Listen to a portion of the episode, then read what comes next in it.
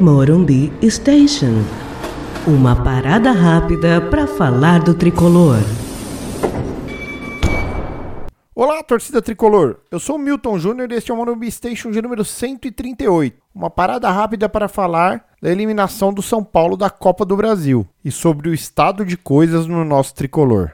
Hoje é um daqueles dias que a gente grava mais pela força da parceria do que por vontade. É um episódio necessário, mas muito triste de fazer. Confesso que estou fazendo ele porque o meu amigo de podcast, Lucas Karasek, se empenhou em fazer um texto que logo mais vocês vão ouvir aqui. E eu falei também tenho que dar minha palavra, mas confesso que estou num misto de sensações, nenhuma delas edificantes. Foi uma semana tétrica para o torcedor são paulino muita coisa feia acontecendo, muita coisa que depõe contra a instituição, tudo ao mesmo tempo, uma hecatombe de mal proceder. É, tivemos o ataque absolutamente vil ao Marcelinho Portugal Gouveia, que pleiteou que o procedimento definido no Estatuto do São Paulo, nas reuniões do Conselho Deliberativo, seja seguido e por não ter sido atendido administrativamente, teve que judicializar, ganhou a ação.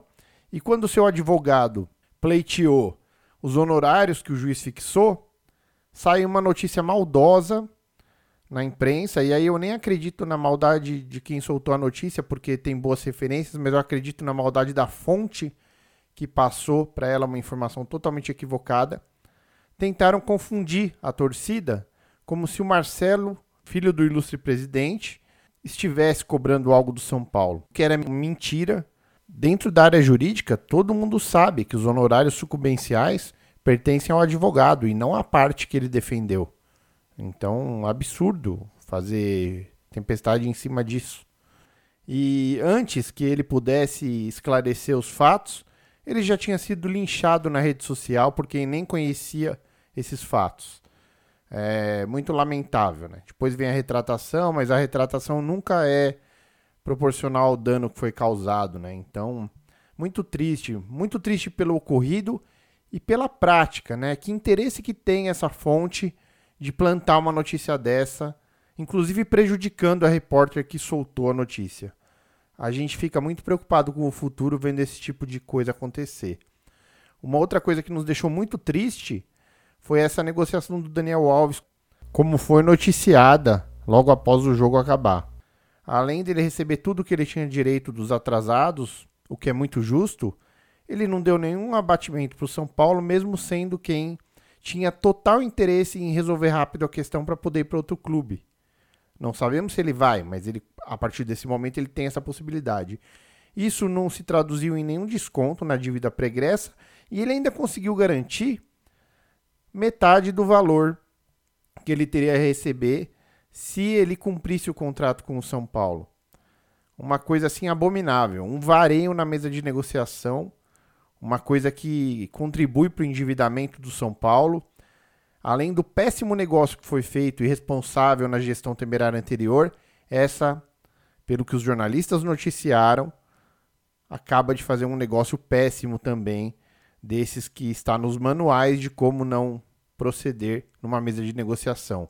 Muito contrário aos interesses do clube, ainda que metade do valor futuro possa ser algo representativo. O correto era economizar tudo daqui para frente, já que o jogador vai poder daqui para frente receber salários onde ele bem entender. Então assim, foi péssimo, muito triste como torcedor acompanhar isso acontecendo e não poder fazer nada. É, dentro de campo, o Fortaleza deu um banho de bola no São Paulo, mostrou muito mais dedicação, muito mais planejamento, com uma execução primorosa. E o São Paulo com os velhos erros. Nem adianta falar sobre os erros. É, vocês que estão ouvindo aí sabem tudo que aconteceu nessa partida e não vou ficar repetindo aqui, né? Mas terrível a postura do São Paulo, com exceção de seis jogadores sendo bem generoso a gente tem um grupo que pode muito mais, mas se contenta em passear pelo Brasil ou pela América do Sul. Ambição nenhuma. O salário é muito bom, então ganhar premiação parece que nunca é uma prioridade para eles. Mesmo o clube estando tão endividado e dependendo muito dessas premiações para poder manter a folha em dia, na medida do possível. Então, a gente fica muito triste com tudo isso. É tudo muito anunciado. Esse é um projeto que está caminhando para o seu quarto ano e é pouquíssimo escutado é, pela relevância dos temas que a gente trata. É muito cansativo de fazer, porque tocar em temas que são sérios não é uma coisa pop, não é uma coisa que as pessoas valorizam, não, não tem hype. Pelo contrário, a gente acaba atraindo negatividade de gente que não, não quer que as coisas sejam colocadas para o conhecimento do torcedor. E me questiono muito se devo perder horas de tempo com minha família para continuar fazendo um projeto que é, tenta falar sério sobre as coisas do tricolor, mas que não tem espaço nesse momento em que as contas fakes proliferam e, e tem muita atenção nas redes sociais, administrada sabe-se lá por quem. E enquanto isso, quem tenta fazer algo positivo para o clube é, é sempre colocado como vilão, até pelas pessoas que deveriam fazer uma análise séria do, da situação, né? Que deveriam ser independentes e a, começam a atacar o torcedor em vez de prestar atenção no que os gestores dos clubes de futebol fazem. Então é muito, muito cansativo. Hoje eu tô aqui por vocês que escutam o Morumbi Station. Tô aqui pelo Lucas Karasek, que incentivou a gente a gravar esse episódio. E, e pelo São Paulo, que não dá para desistir do São Paulo. É, não vai ser tão fácil assim. Agora é contigo, Lucas.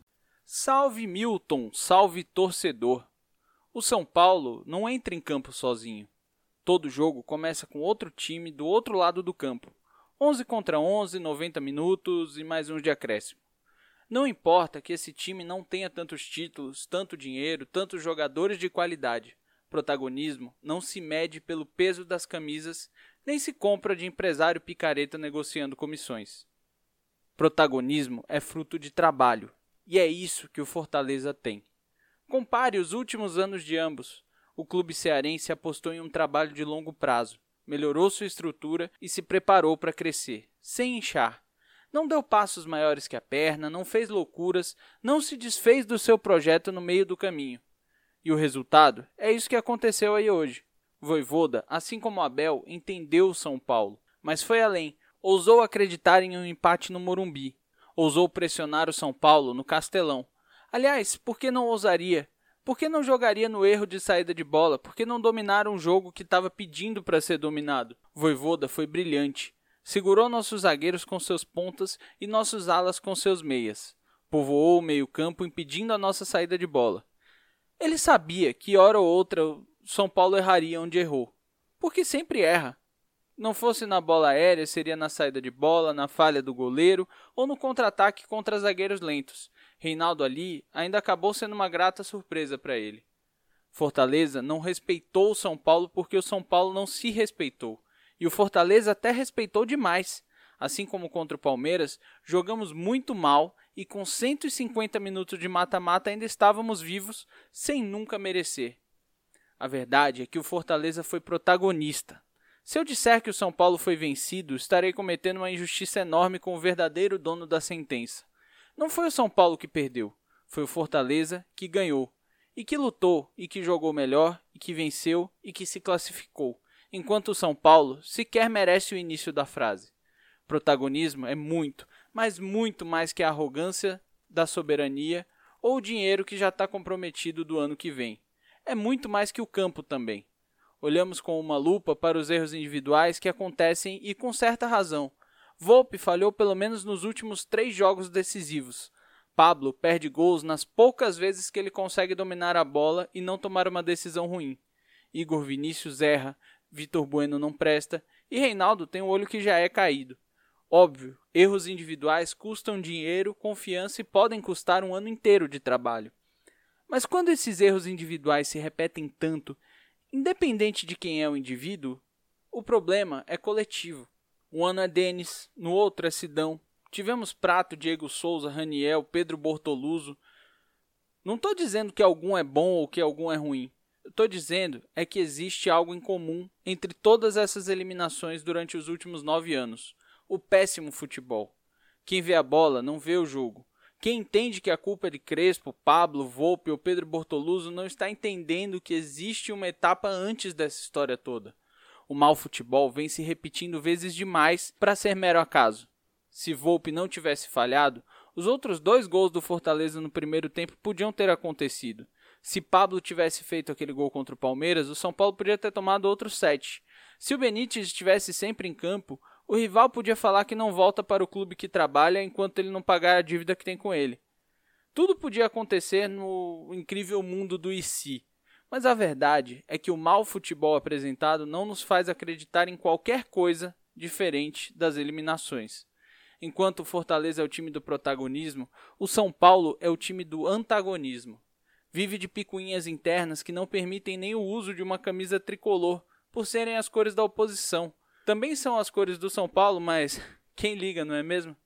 Não permite que uma criança, sim, uma criança, visite o templo do futebol mundial, inclusive por reconhecer o tamanho desse estádio de seu clube, simplesmente porque a camisa que ela veste não é a nossa. Em um ano de recuperação financeira, enquanto surgem dívidas de cada gaveta em que se abre por engano no Morumbi, o time vai e contrata 11 reforços. Teve 15 dias de trabalho duro, não descanso, e voltou jogando muito pior. Paga por jogadores lesionados para recuperá-los e acaba descobrindo que quem precisa ser recuperado é o departamento. Por isso que eu digo: protagonismo é muito, mas muito mais que a arrogância da soberania ou o dinheiro dos investidores fantasma que nunca aparecem. É trabalho sério, com transparência, com união e com democracia de verdade.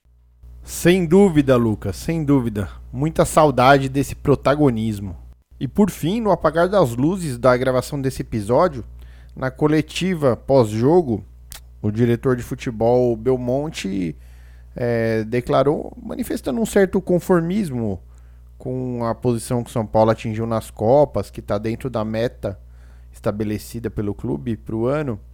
Mas acontece que as metas financeiras, que acredito tenham sido bem colocadas, porque você não pode provisionar que você vai receber a melhor premiação das Copas, você tem que ser bem realista com as expectativas, mas não, não se pode confundir as metas financeiras com as metas de ambição esportiva, né? Isso é um empobrecimento das ideias e ideais do clube. Então, de forma alguma, o clube pode estar satisfeito é, com o, o que aconteceu nessas Copas, sobretudo na Copa do Brasil, né? Onde um clube de menor estatura nos tira, nos tira uma premiação muito grande e complica, o, inclusive o São Paulo honrar os seus compromissos é, nos meses que virão.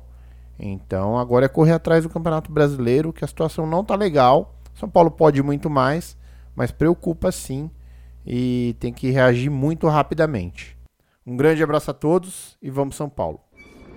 Você ouviu Morumbi Station.